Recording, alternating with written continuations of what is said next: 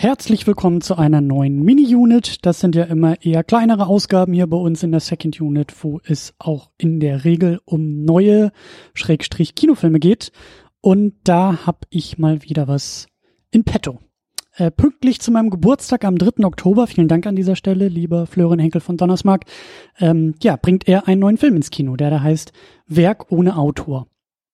Und ähm, ich bin noch ein bisschen ähm, unschlüssig bei dem Film. Ich glaube, so kann man es schon mal vorwegnehmen. Aber erstmal der Reihe nach. Erst für mich fühlt sich das ein bisschen an wie ein Comeback. Florian Henkel von Donnersmark hat ja 2000 und ich glaube 6 oder 2007 war das sein äh, das Leben der anderen rausgebracht.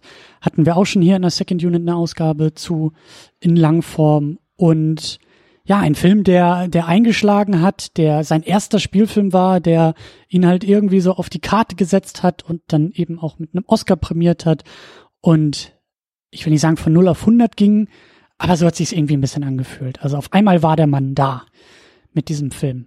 Und der zweite Film, äh, 2010 muss das gewesen sein, ähm, The Tourist, war auf einmal anders. Ich habe den leider noch nicht gesehen. Ich weiß auch gar nicht, ob ich den überhaupt gucken will, denn irgendwie, ja, Johnny Depp und ähm, Angelina Jolie und das Ganze halt irgendwie in so einem französisch-italienischen Thriller reizt mich jetzt alles nicht mehr so sehr, wie eben das Leben der anderen mich gereizt hat.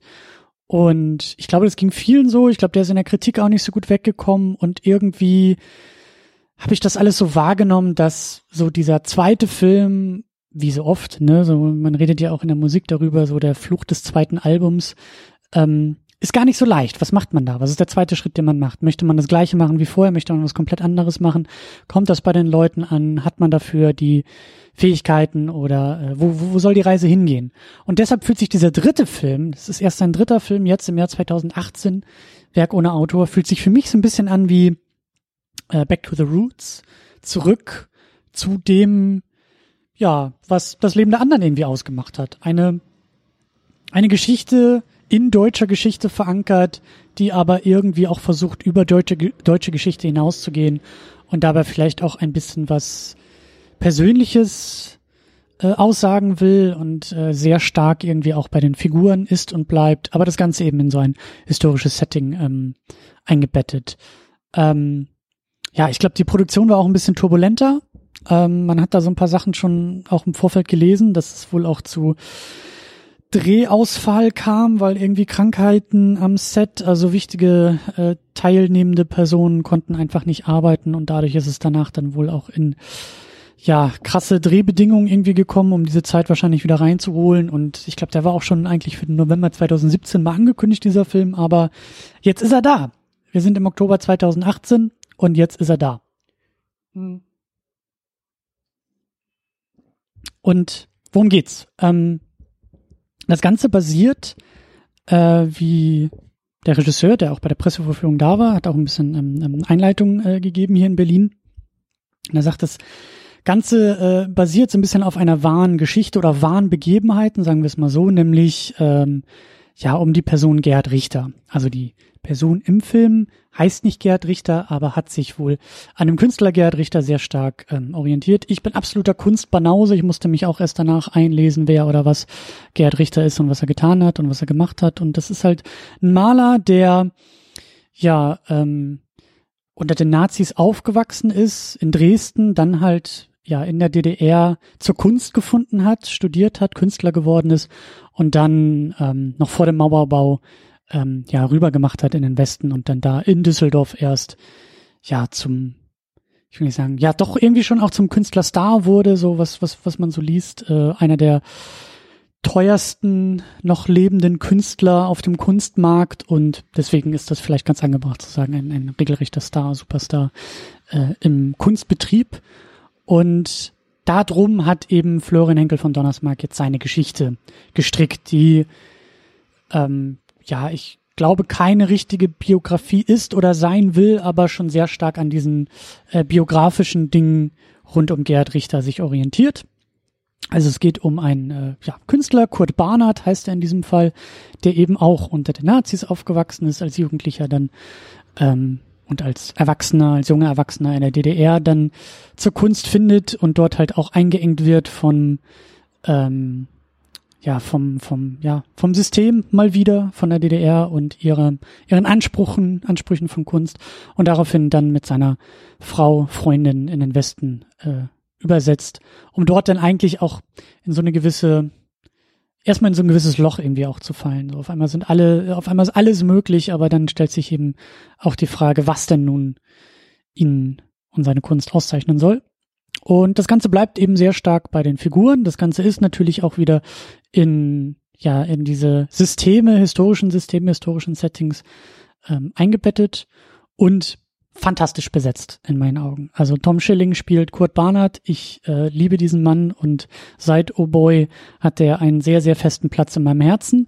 Und ähm, ja, er spielt die Hauptrolle hier und macht das auch sehr, sehr, sehr, sehr gut. Dann gibt's noch Sebastian Koch dabei als Professor Karl Seeband, der Schwiegervater oder spätere Schwiegervater von Kurt Barnard, der auch so seine oder nicht auch, der überhaupt so seine Vergangenheit hat, äh, gerade unter den Nazis und ähm, ja, da auch eine, eine Menge mit sich herumträgt.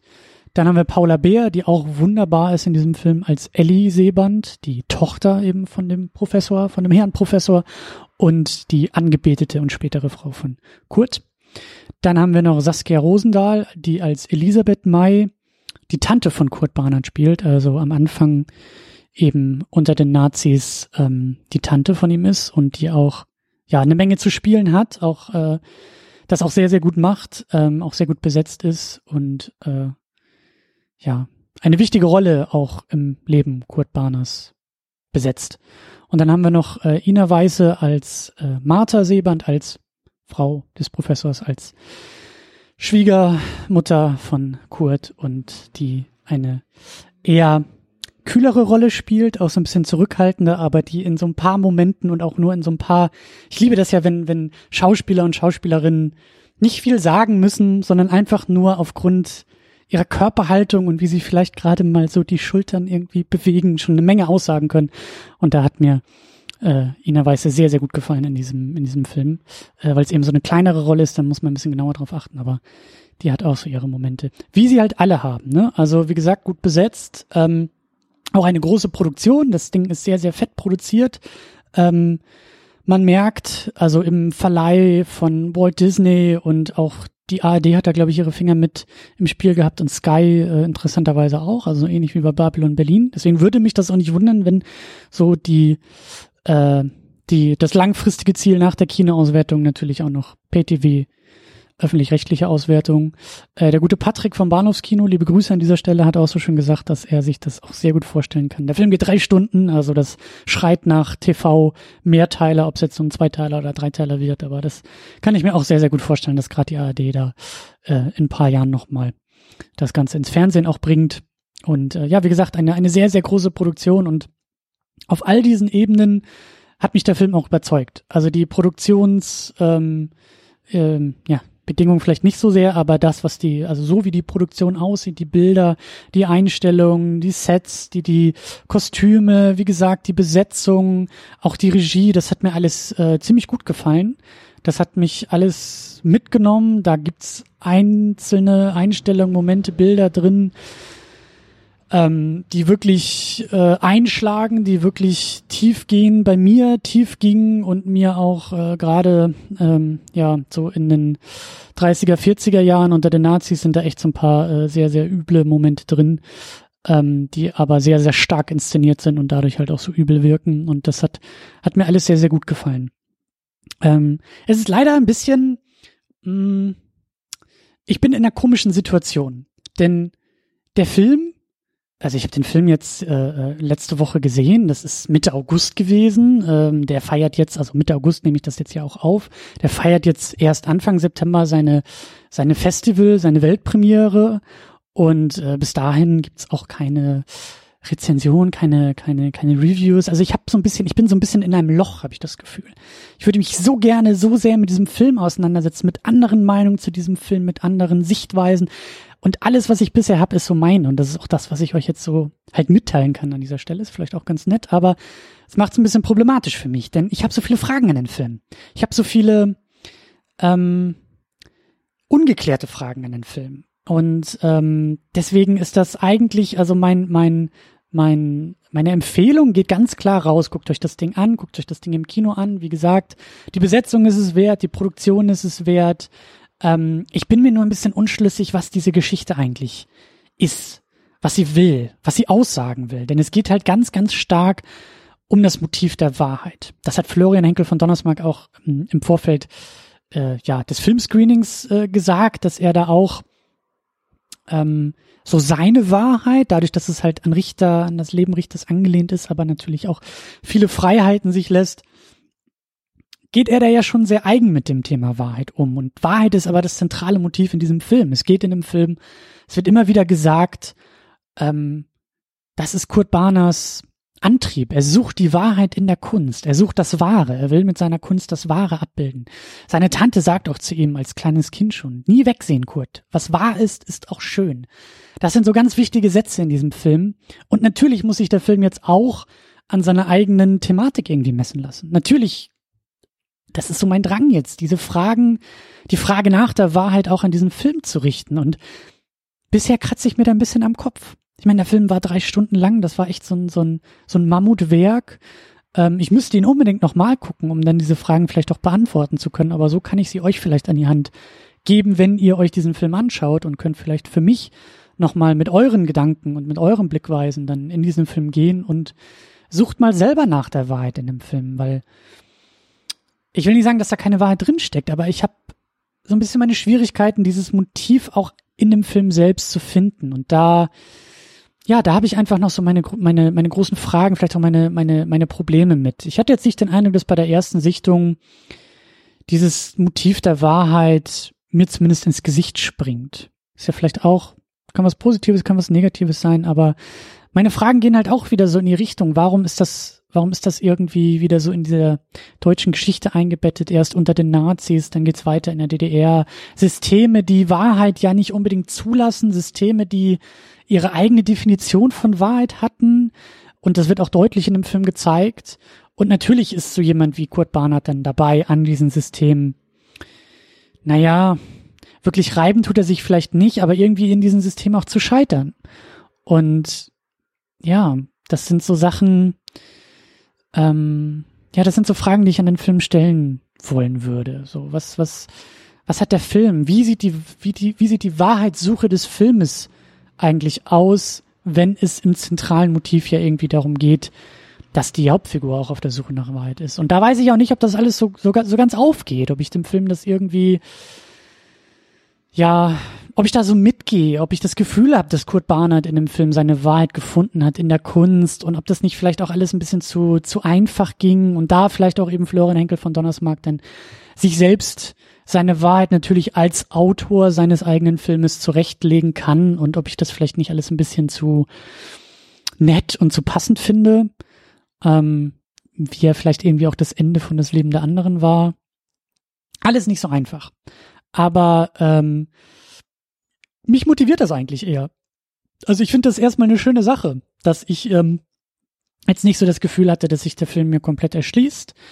Ähm, ich bin wirklich gespannt, was jetzt auch noch ja, bis zu dem Zeitpunkt, an dem ihr das jetzt hier hören könnt und werdet, äh, was da so auch an weitere Meinung irgendwie kommt. Ich bin gespannt, wie der in Venedig laufen wird auf dem Filmfestival, wie er, wie er aufgenommen wird. Und ähm, selbst wenn diese ganzen inhaltlichen Versuche und Bestrebungen vielleicht nicht so rund sind, vielleicht gar nicht so sehr aufgehen können, dann haben wir zumindest immer noch einen sehr, sehr gut aussehenden, sehr gut besetzten ähm, ja, Film, äh, eine, eine, eine fiktive Biografie, eine Künstlerbiografie, die zumindest da eine Menge richtig macht. Und ähm, bis dahin bleibt mir eigentlich nur weiter über den Film nachzudenken, weiter meine Gedanken zu machen und ihn vielleicht auch noch mal ein zweites Mal im Kino mitzunehmen oder dann hoffentlich in einer TV-Auswertung. Ja, es ist auf jeden Fall wert, im Kino geguckt zu werden. Also das auf jeden Fall, gerade wenn ihr auch auf solche Filme, auf, auf deutsche Filme, die sich auch mit deutscher Geschichte auseinandersetzen, da ist das schon sehr, sehr, sehr, sehr gut und sehr, sehr rund. Aber ähm, ich bleibe fragend zurück. Vielleicht, ja, vielleicht könnt ihr da ein bisschen weiterhelfen. Vielleicht könnt ihr, wenn ihr den Film gesehen habt, mir da weiterhelfen und eure eigenen Gedanken natürlich teilen. Das geht am besten bei uns im Blog auf secondunit-podcast.de. Da findet ihr einen Beitrag zu diesem Podcast und da könnt ihr sehr, sehr gerne mir mitteilen, falls ihr den Film gesehen habt, wie ihr ihn fandet und was ihr da auch so als zentrales Motiv und wie ihr auch diese Figur Kurt Barnard mit diesem zentralen Motiv ähm, verbinden würdet. Die Suche nach Wahrheit in der Kunst. Und ähm, ja, soweit, so gut würde ich sagen. Werk ohne Autor, 3. Oktober im Kino, äh, passend zu meinem Geburtstag. Es ist eigentlich, eigentlich ein Grund mehr, nochmal ins Kino zu gehen und den so auch äh, nochmal zu schauen. Äh, bis dahin verbleiben wir im normalen Programm der Second Unit. Ich sage vielen Dank fürs Zuhören und äh, bis zum nächsten Mal. Tschüss.